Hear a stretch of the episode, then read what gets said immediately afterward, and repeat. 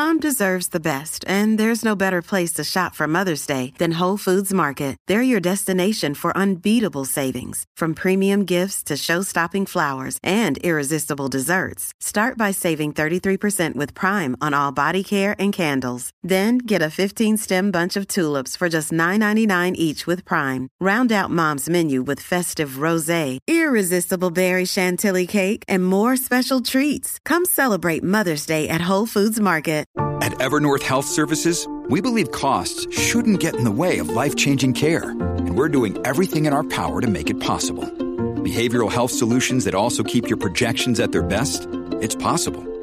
Pharmacy benefits that benefit your bottom line? It's possible. Complex specialty care that cares about your ROI? It's possible. Because we're already doing it, all while saving businesses billions. That's Wonder made possible. Learn more at evernorth.com/wonder. 93.7 San Juan. ¡Que viva Puerto Rico! WZMTFM 93.3 Ponce. WIOB 97.5 Mayagüez. Y en la aplicación La Música para el resto del mundo. Z93, rumbo al Día Nacional de la Salsa. El domingo 19 de marzo, en el Estadio Irán Beaton, llegó nuestro día.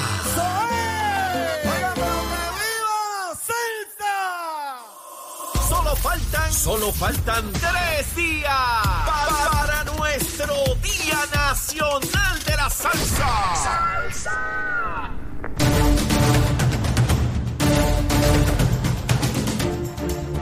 Y de regreso aquí a Nación Z Nacional, mis amigos, soy Leo Díaz a través de Z93, la emisora nacional de la salsa, la aplicación La Música y nuestra página de Facebook de Nación Z. Tenemos en línea telefónica al senador Juan Oscar Morales. Senador, saludo, buen día.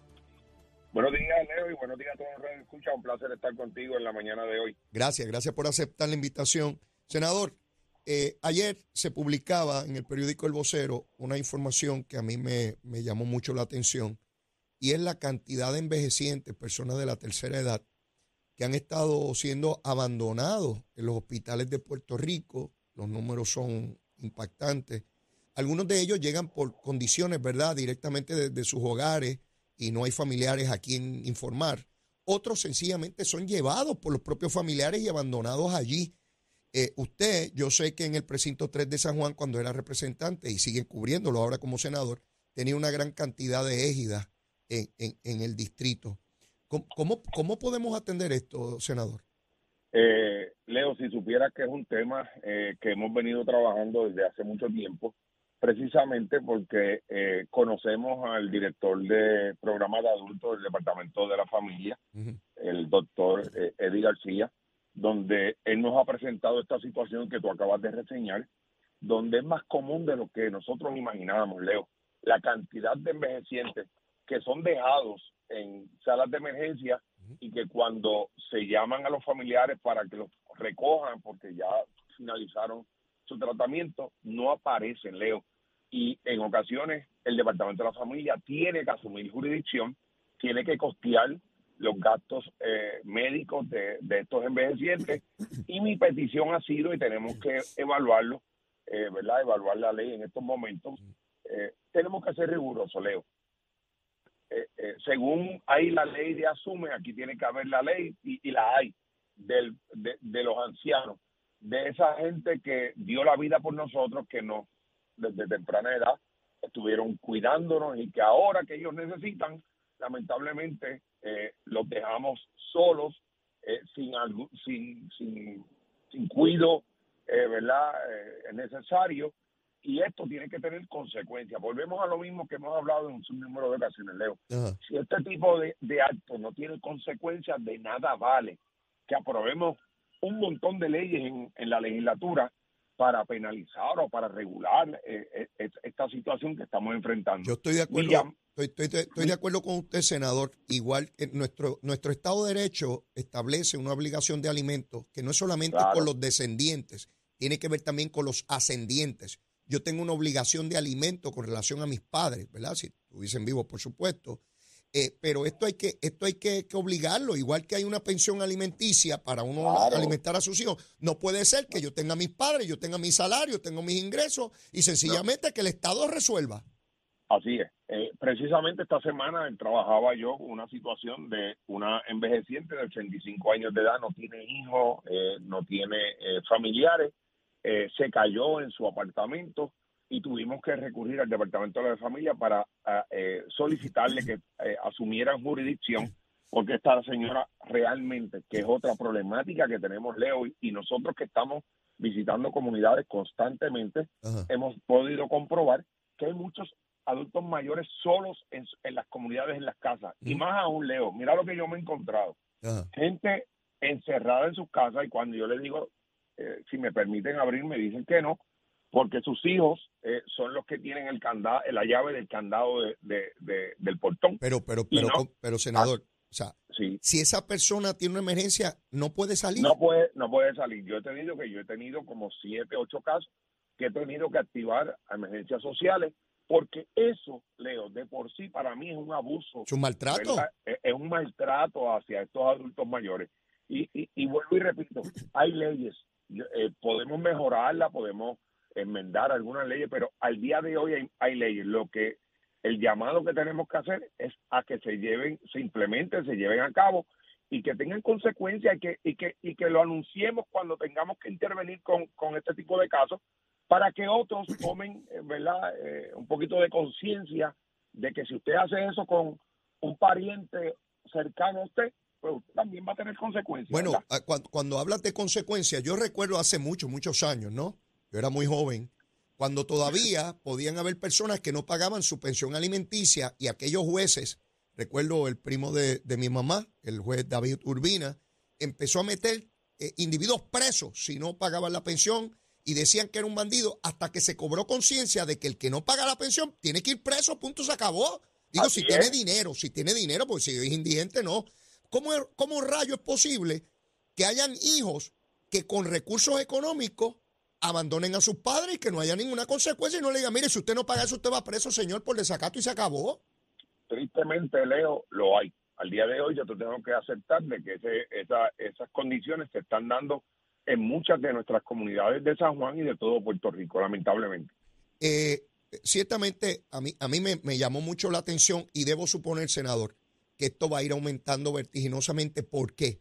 Porque cada vez nuestra población es más envejeciente. Es mayor. el por mayor. aumenta dramáticamente, por tanto el por ciento de casos este, se, se va, se va a disparar y, y es momento de nosotros repasar si la política pública, nuestro Estado de Derecho, la gestión del Departamento de la Familia y sobre todo de la familia, porque es que fácil es esperar a que papi o mami estén allí fastidiados, locos porque se mueran, para yo ir a, a vender la casa donde viven y buscar los chavos. Ahí sí estoy rápido allí en la casa. Así es, así es totalmente lamentable. Y otra situación, Leo, que estamos confrontando y precisamente esta semana tuvimos una vista pública atendiendo un proyecto, si mal no recuerdo, el 1165, Ajá. eh, donde lo que busca es cambiar la metodología y buscar los requisitos para establecer centros de cuidado, que sabes que en el área de Río Piedra eh, yo tenía 42 centros de cuidado eh, en esta área y la problemática que está confrontando estos centros en estos momentos es la falta de recursos humanos, Mm. eh, que eso, las consecuencias son que estos centros no puedan eh, seguir aumentando su matrícula o que no se le esté dando el debido cuidado a estos envejecientes. Y no, no, tiene la, no tienen el personal por falta de dinero, porque no pagan bien. No, no, no, no es eso, Leo. Si supieras que no es eso, es eh, el que no tenemos los recursos humanos, la gente, ¿verdad? No quieren trabajar en eso. En adición Ah, a que eh, te tengo que decir que sí, el, el personal especializado, Ajá. como es el personal de enfermería, lo que le pueden pagar estos centros no se acerca a lo más mínimo a lo que le pagan en un hospital o en cualquier otra industria de, de la salud. Así que con eso tenemos que, que trabajar y tenemos que evaluar qué cosas podemos hacer, porque tú bien lo, has- lo has reconocido, esta población no va a disminuir, todo lo contrario, Contrario. va a aumentar, va a aumentar. Y eh, eh, la falta de vivienda para estas, para estos, eh, para estos envejecientes Ajá. eh, también eh, es necesaria. El gobierno ya ha comenzado con los fondos CDBG a identificar y a construir nuevas égidas aquí en Puerto Rico. Hacía mucho tiempo que no se construían, me parece que ya tenemos como alrededor de tres, tres a cuatro Bueno, que vi, están vi, ya vi, vi al gobernador anunciando una en Arecibo y hace unos días otra en San Juan. Sí, señora, así es. Así es, porque eh, nosotros, este gobierno ha reconocido de que no meramente eh, podemos identificar el problema, hay que buscar solución a esos problemas. Y el gobernador de Puerto Rico ya ha identificado eh, unos fondos para comenzar a construir más ejidas y las ejidas que tenemos, eh, pues adaptarlas a los nuevos tiempos que, que estamos viviendo. Eh, hoy, en horas de la tarde, debe darse la vista pública para la Procuradora de las Mujeres. Eh, la información que yo tengo, senador, es que nadie de la delegación del PNP a este momento eh, eh, plantea que va a votarle a favor y que un gran número también de legisladores del Partido Popular tampoco favorecen a, la nominada. ¿Esa es la realidad? Pues mira, te tengo que decir y aceptar de que en efecto, eh, al día de hoy, eh, aparentemente la procuradora, la designada procuradora de las mujeres, no tiene los votos necesarios.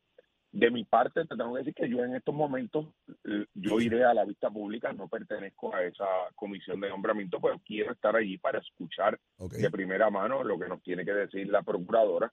Yo estoy inclinado, Leo, eh, en estos momentos a votarle en contra. Y te voy a explicar brevemente por qué. Seguro. Desde que la, desde que la procuradora eh, fue designada por el señor gobernador, yo no he escuchado al día de hoy un plan de trabajo concreto de parte de la funcionaria. Yo he visto silencio de su parte, no he visto una procuradora proactiva y en adición a que eh, yo tengo una serie de dudas con relación al desempeño que ella ha tenido en las diferentes organizaciones eh, que ella ha participado y ha trabajado. ¿verdad?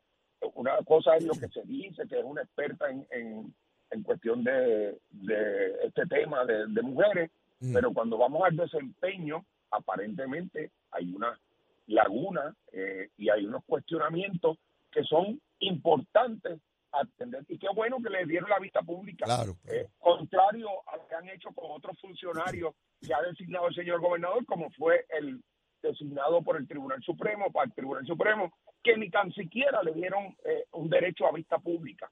Eh, a la procuradora le están dando ese derecho. Santi, bueno, que pues allí vamos a estar para escuchar de primera mano qué es lo que ella tiene que ofrecerle al pueblo de Puerto Rico y qué explicaciones tiene que darle con relación a unos cuestionamientos que se han venido eh, levantando. Eh, senador, de otra parte, aún no se radica el proyecto de estatus en la Cámara de Representantes Federal. Yo le he preguntado a distintas personas que participan aquí en el programa. Nadie me sabe decir por qué no se ha radicado. Algunos me plantean que es probable, solamente eh, conjeturan, de que se esté buscando el momento propicio, coautores. ¿Usted sabe algo sobre ese asunto? A mí lo que me han dicho precisamente es eso, de que se está allanando el, el terreno para poder presentar esa medida. Se están buscando más, más congresistas que apoyen la misma. Ajá. Yo creo que el terreno está fértil, es cuestión de ir creando conciencia en algunos eh, congresistas que, que, que, que todavía ¿verdad? tienen cierta duda con, con este tema, Mm. pero te puedo garantizar de que eso va a ser un hecho.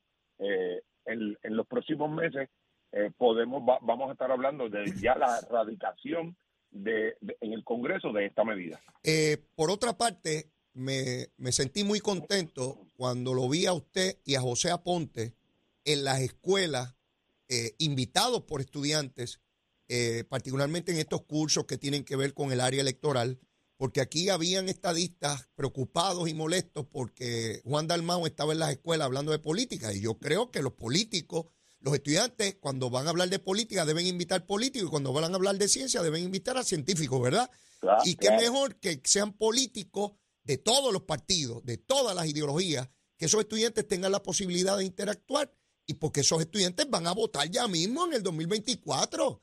Eh, y, y yo lo felicito a usted y a José Aponte porque por lo menos yo es a los primeros que veo en la escuela haciendo ese trabajo.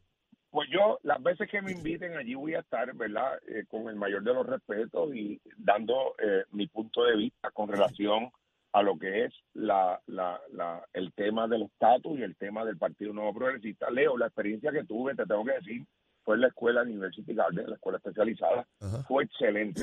Hay gente aquí que menosprecia la capacidad de los jóvenes y que creen que parándose allí, diciéndole cuatro cosas, diciéndole que Puerto Rico tiene que ser libre, ellos se lo van a creer. La experiencia mía fue totalmente contraria. Estos jóvenes eh, conocen la problemática nuestra con relación al estatus, están muy conscientes eh, y los que no estaban hacían preguntas para nosotros aclararle, eh, ¿verdad? La, el, mal mensaje o la desinformación que otros y otras han llevado a nuestra escuela. Así que en ese sentido, yo eh, sepan todos que y todas que cuando a mí se me invite para dialogar con jóvenes y estudiantes con relación al tema de la estabilidad, con relación al programa de gobierno del Partido Nuevo Progresista, allí vamos a estar en nuestro deber y nuestra responsabilidad, porque unos pocos han pretendido acaparar eh, eh, las escuelas para llevar su mensaje sin darnos la oportunidad a nosotros los estadistas de poder también, tener un diálogo con nuestros jóvenes. Y para mí fue una gran, pero una gran experiencia, de igual manera para José Aponte, que lo dialogué con él, eh, poder estar allí, eh, impartir en la clase de proceso electoral eh, una, una orientación fue muy buena, muy amena y para mí me sirvió de mucho provecho. Qué bueno, qué bueno. Senador, gracias, como siempre. Éxito. Como siempre, un placer. Gracias, un abrazo. ¿Cómo no? Bueno, escucharon al senador Juan Oscar Morales sobre distintos temas. Tenemos que ir a una pausa, pero luego de la misma debemos tener en línea telefónica también al secretario de Hacienda, Francisco Párez. Llévatela, chamo.